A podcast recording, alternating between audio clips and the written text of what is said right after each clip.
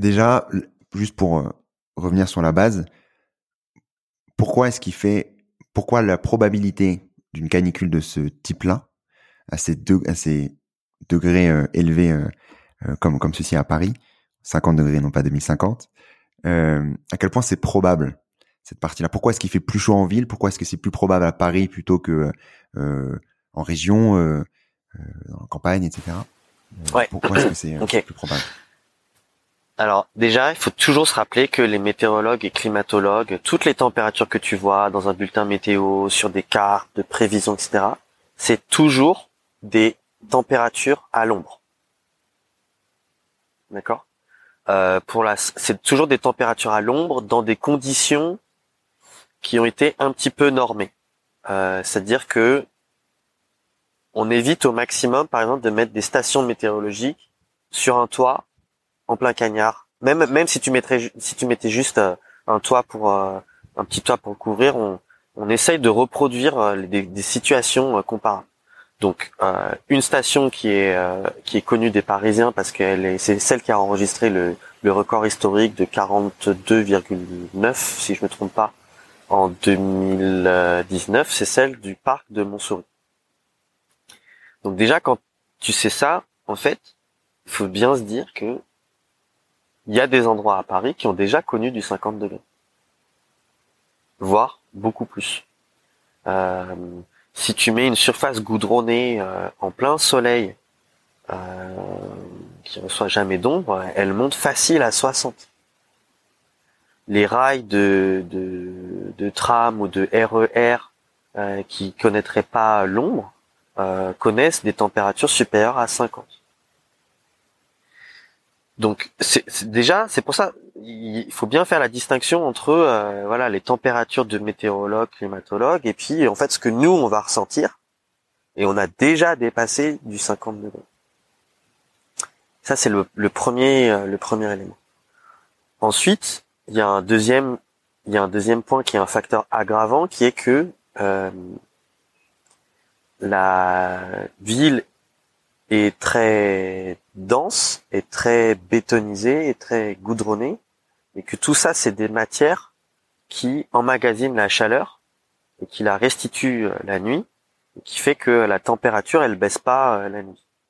Quand tu es à la campagne et qu'on dit il fait 40 degrés, quand on dit à Paris il va faire 40 degrés, la journée il va faire la même température, mais en fait le soir à la campagne, euh, tu peux souffler. À Paris, c'est plus compliqué. Et c'est cet effet-là qu'il va falloir combattre en priorité parce que euh, on, on maîtrise pas euh, vraiment la température qui va faire euh, à Paris par ailleurs.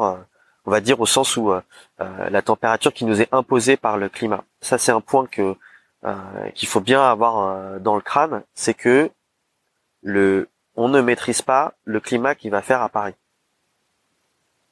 Le changement climatique, c'est un phénomène international on pourrait avoir une ville, on pourrait avoir une France très bas carbone, ben, va falloir quand même se préparer à un climat qui change.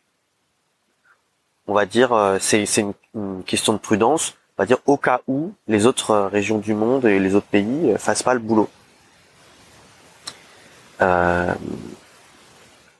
et ça, ça, je trouve que c'est trop absent du discours politique.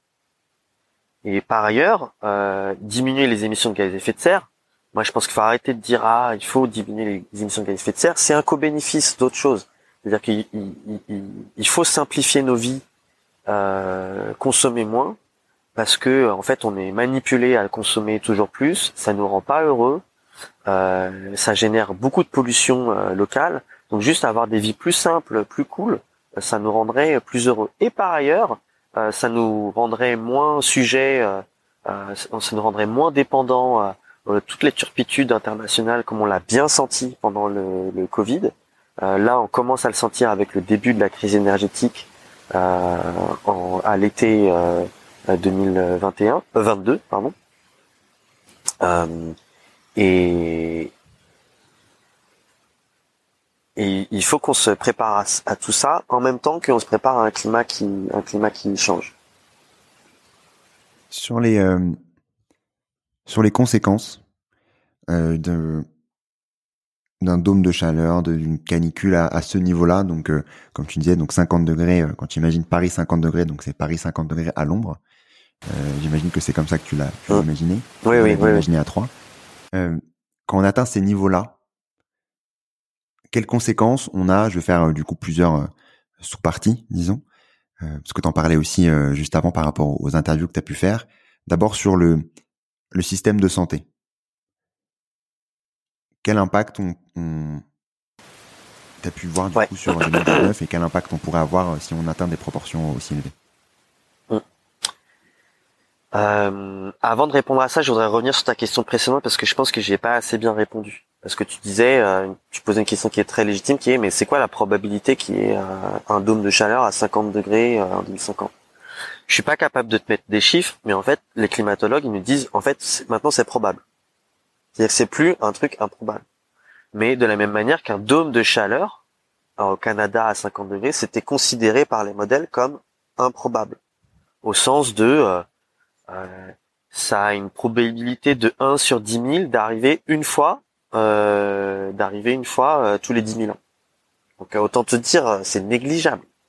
Euh, je connais pas les chiffres pour euh, une, une- le genre de phénomène qu'on décrit, mais moi j'ai un raisonnement qui, je m'extirpe de, des probabilités euh, de, des climatologues, parce que j'ai un raisonnement politique et de gestion des crises. C'est de dire, en fait, il faut qu'on se prépare à ça parce que si c'est pas 2030, si c'est pas 2050, euh, c'est peut-être 2060, c'est peut-être 2070.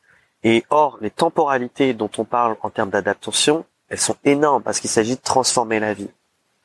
Donc, moi, je préfère euh, me préparer au pire, sachant que ce pire-là, il n'est pas improbable.